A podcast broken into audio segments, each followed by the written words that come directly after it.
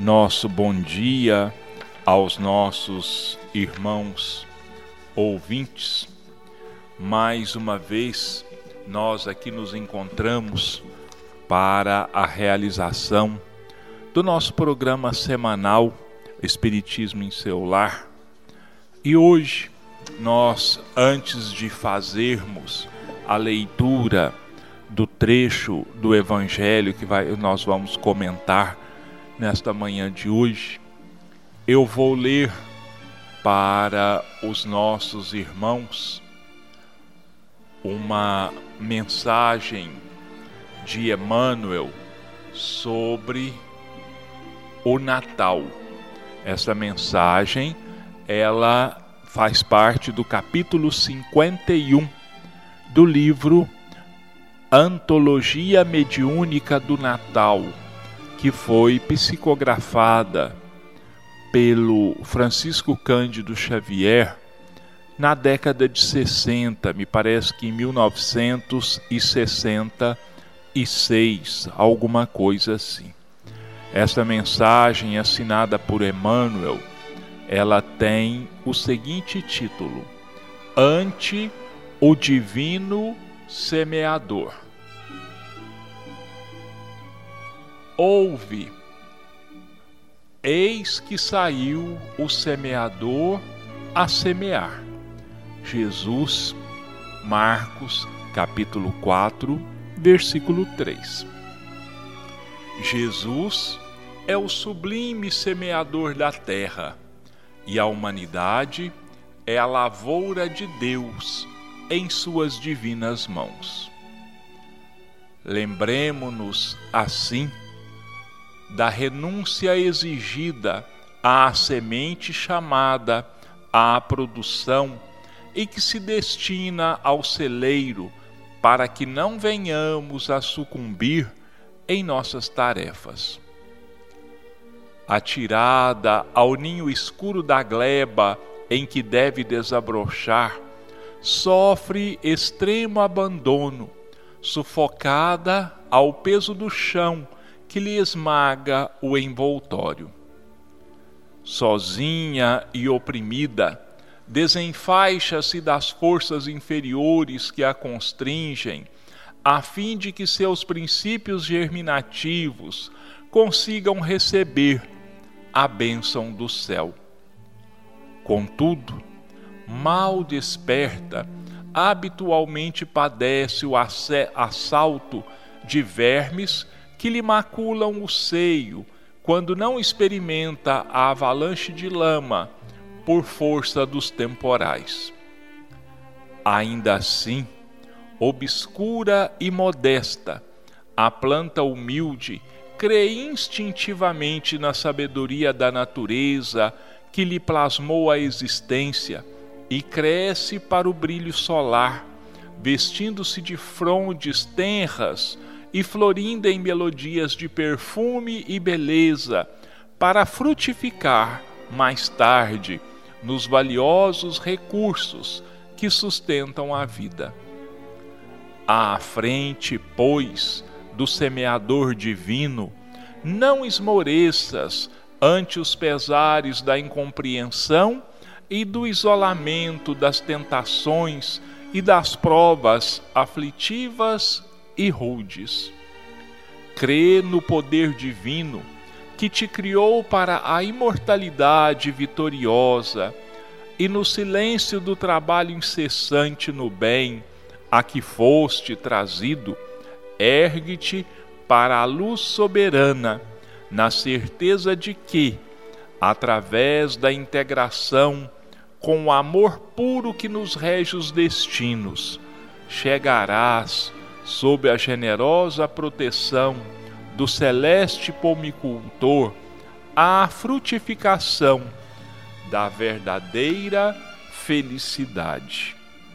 Então, esta é a reflexão de Emmanuel em torno do Natal, né? intitulado O Sublime, o Divino Semeador. Então vamos agora ao exame do capítulo 1, Não vim destruir a lei, o item 5, o Espiritismo. O Espiritismo é a nova ciência que vem revelar aos homens, por meio de provas irrecusáveis, a existência a natureza do mundo espiritual e suas relações com o mundo material. Ele nos mostra esse mundo não mais como sobrenatural, mas pelo contrário, como uma das forças vivas e incessantemente atuantes na natureza, como a fonte de uma infinidade de fenômenos até então incompreendidos e por esta razão rejeitados para o domínio do fantástico e do maravilhoso. É a essas relações que o Cristo se refere em muitas circunstâncias, e é por isso que muitas coisas que ele disse ficaram ininteligíveis ou foram falsamente interpretadas. O Espiritismo é a chave que nos ajuda a tudo explicar com facilidade. A lei do Antigo Testamento está personificada em Moisés, a do Novo Testamento em Cristo. O Espiritismo é a terceira revelação da lei de Deus mas não está personificado em ninguém, porque ele é o produto do ensinamento dado, não por um homem, mas pelos Espíritos, que são as vozes do céu, em todas as partes da terra, e por inumerável multidão de intermediários. Trata-se, de qualquer maneira, de um ser coletivo, compreendendo o conjunto dos seres do mundo espiritual, cada qual trazendo aos homens o tributo de suas luzes, para fazê-los conhecer esse mundo e a sorte que nele os espera. Da mesma maneira que disse o Cristo: Eu não venho destruir a lei, mas dar-lhe cumprimento, também diz o Espiritismo: Eu não venho destruir a lei cristã, mas dar-lhe cumprimento.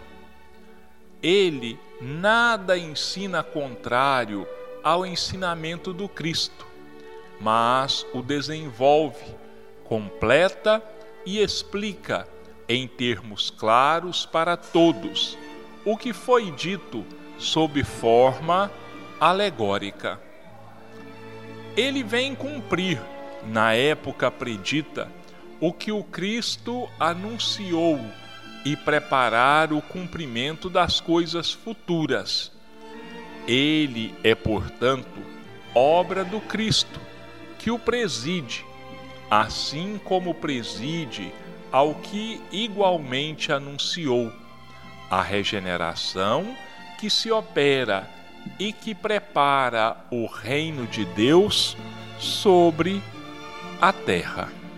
A doutrina espírita ou o espiritismo, como eu já comentei em outras oportunidades, logo nos primeiros programas que nós começamos a fazer é uma doutrina, é uma ciência, é uma filosofia, é uma religião. Ele tem esse tríplice aspecto. Então é ciência, é filosofia e é uma religião.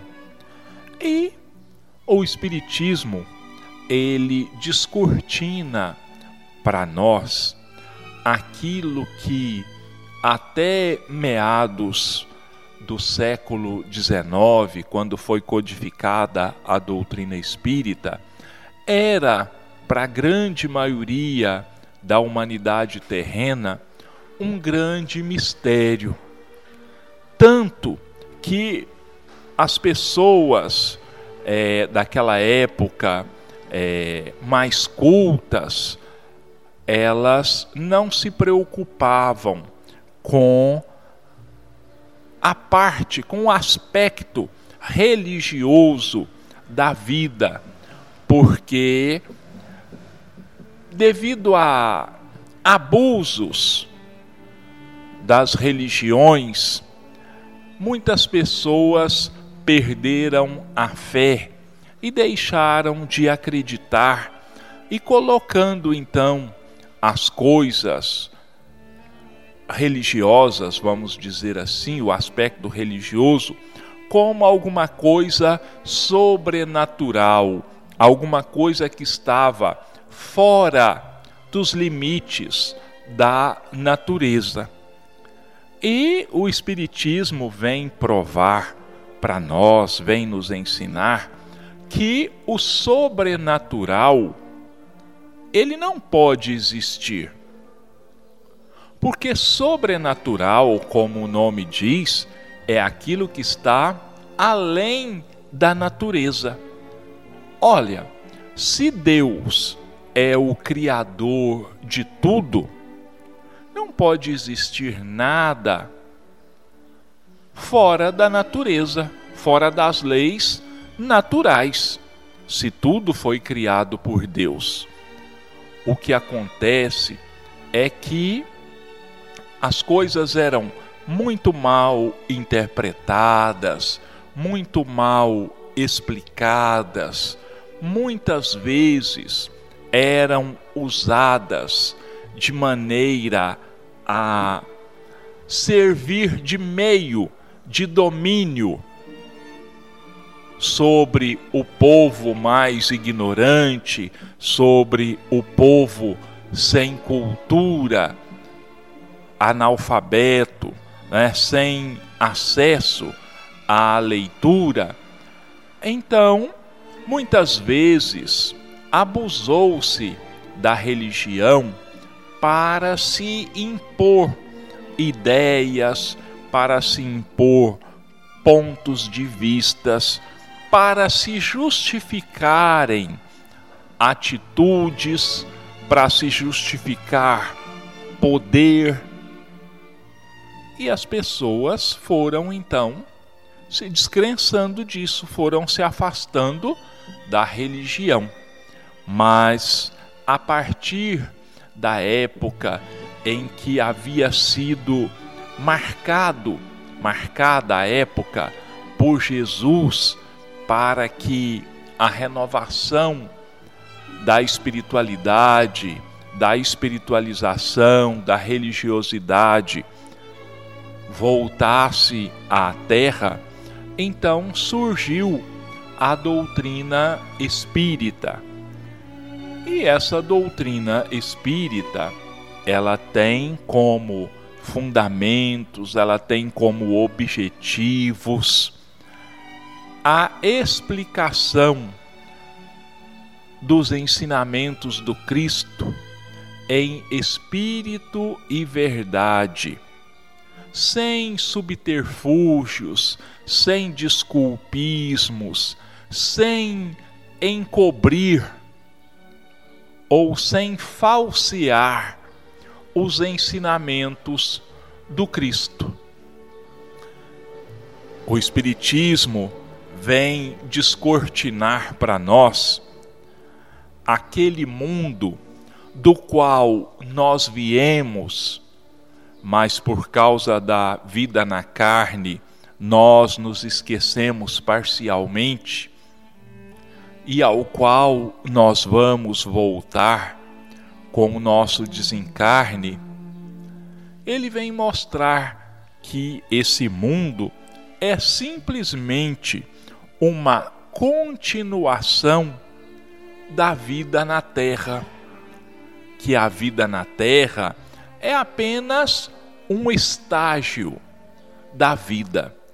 Porque, na verdade, meus irmãos, nós só temos uma vida, que é a vida do Espírito. Mas nós temos muitas reencarnações, quer dizer, períodos em que o nosso espírito está ligado a um corpo de carne, mas a vida é uma só. Ela se processa ora no mundo espiritual, ora no mundo material. Mas nos lembrando que a vida verdadeira é a vida do espírito. Por isso ela é uma só. Mas torno a dizer aqui aos nossos irmãos: são várias reencarnações. E o Espiritismo nos ensina, então, é, o que, que nós vamos encontrar desse outro lado. Como é a vida do outro lado do véu, vamos dizer assim. E nos ensina também que o tipo de vida que nós teremos aqui na terra, que nós temos aqui na terra, ela é que vai, é ela quem vai determinar para nós o tipo de vida que nós teremos no mundo espiritual após o nosso desencarne e nas nossas reencarnações futuras. O Espiritismo nada mais é do que a moral cristã pura e simples. Os ensinamentos do Cristo, desvendados para nós, explicados, como eu já disse, sem mistérios muito natural as comunicações dos espíritos. Se eles continuam vivendo, se eles continuam existindo, se a vida é eterna, se o espírito é imortal, lógico que ele vai continuar existindo individualmente. Cada um sendo, continuando a ser aquilo que era aqui na terra. Muitas vezes com os mesmos pensamentos, com os mesmos gostos, com as mesmas manias, com os mesmos preconceitos. O Espiritismo nos ensina que não é bem assim que as coisas funcionam Muitas pessoas acham que desencarnou ou morreu, como a grande maioria diz, que a pessoa vai se tornar um anjo. Absolutamente. Isso não é assim que acontece. Nós vamos continuar sendo como nós somos, com uma diferença do que explicam as outras religiões é que esse espírito, sendo imortal, ele também vai progredir infinitamente. Nós vamos vivendo, vivenciando, aprendendo, vivendo as mais diversas experiências e situações nos mais diversos países, nas diversas classes sociais, nas mais diferentes profissões. Ora, nascendo como filhos, outra hora como pais, de um grupo de espíritos que nós costumamos chamar de família espiritual e que se juntam para aprenderem a se desculparem, a se perdoarem, para aprenderem a se amarem uns aos outros e crescerem juntos, se melhorarem juntos, irem ou irmos nos transformando pouco a pouco. Então não tem nada de segredo. Pelo contrário, é uma coisa lógica, é uma coisa muito simples. Olha, Jesus disse assim: Ninguém verá o reino de Deus se não nascer de novo. Esse é o princípio da reencarnação, ensinado e provado pela doutrina espírita. São palavras de Jesus. O Espiritismo não inventou nada disso.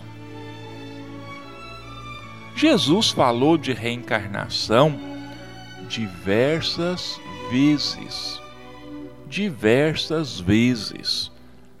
E mesmo o Velho Testamento faz inúmeras referências à reencarnação. É claro que não é com esse nome, porque os judeus conheciam a reencarnação pelo nome de ressurreição. E eles não tinham uma ideia muito precisa de como é que uma pessoa nasceria, viveria de novo. Mas está lá. Olha, também tem uma outra passagem do Cristo claríssima, que não pode deixar dúvidas ele conversando com os seus discípulos sobre quem era o Cristo, então ele diz, né? Os, os discípulos perguntam: Senhor, mas está escrito na Torá, está, as escrituras dizem que antes do Cristo, que Elias teria que voltar primeiro. E Jesus disse: é verdade, que Elias há de vir e de endireitar o caminho do Messias. Mas eu vos digo que Elias já veio, os homens não o conheceram e o trataram como quiseram. E os discípulos então entenderam que era de João Batista que Jesus estava falando. E tem uma passagem ainda muito mais clara que sai da boca de Jesus. Que ele diz assim, eu não sei a passagem da Bíblia, me desculpem, mas eu minha cultura bíblica é limitada, muito limitada. Ele diz assim: "E se quereis saber, João é o Elias que haveria de vir. Quem quiser pode procurar isso lá em Mateus, João, Lucas ou Marcos, que eu não me lembro em qual evangelho que está escrito, mas Jesus disse: E se quereis acreditar e quereis saber, João Batista é o Elias que haveria de vir.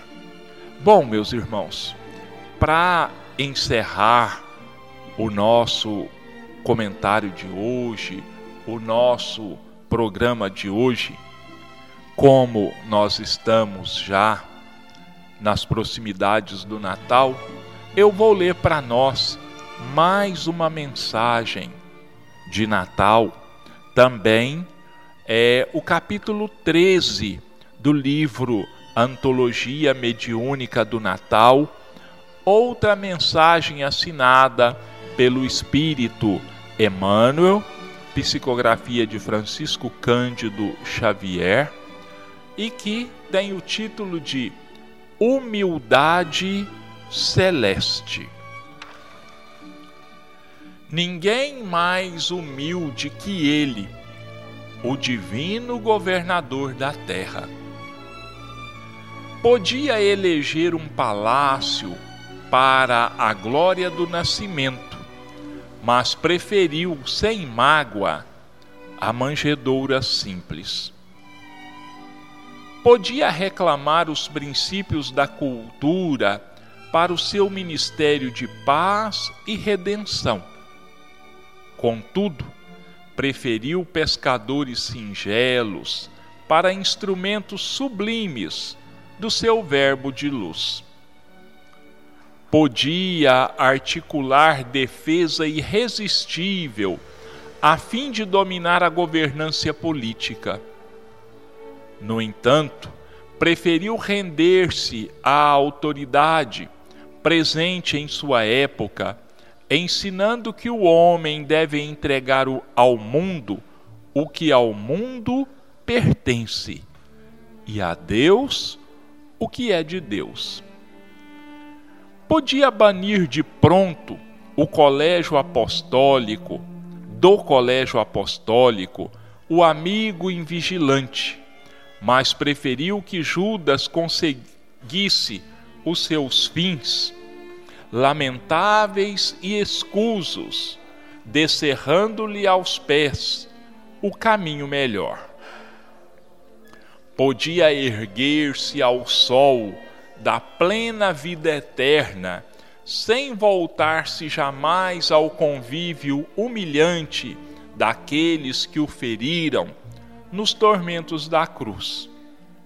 No entanto, preferiu regressar para o mundo, estendendo de novo as mãos alvas e puras aos ingratos da véspera podia constranger o espírito de Saulo a receber-lhe as ordens, mas preferiu surgir-lhe qual companheiro anônimo, rogando-lhe acordar, meditar e servir em favor de si mesmo.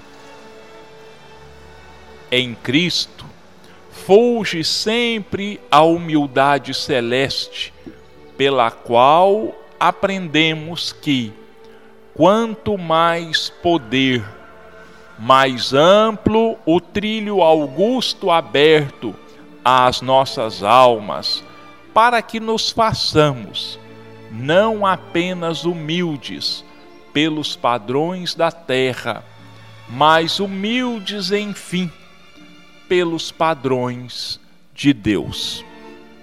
Emmanuel.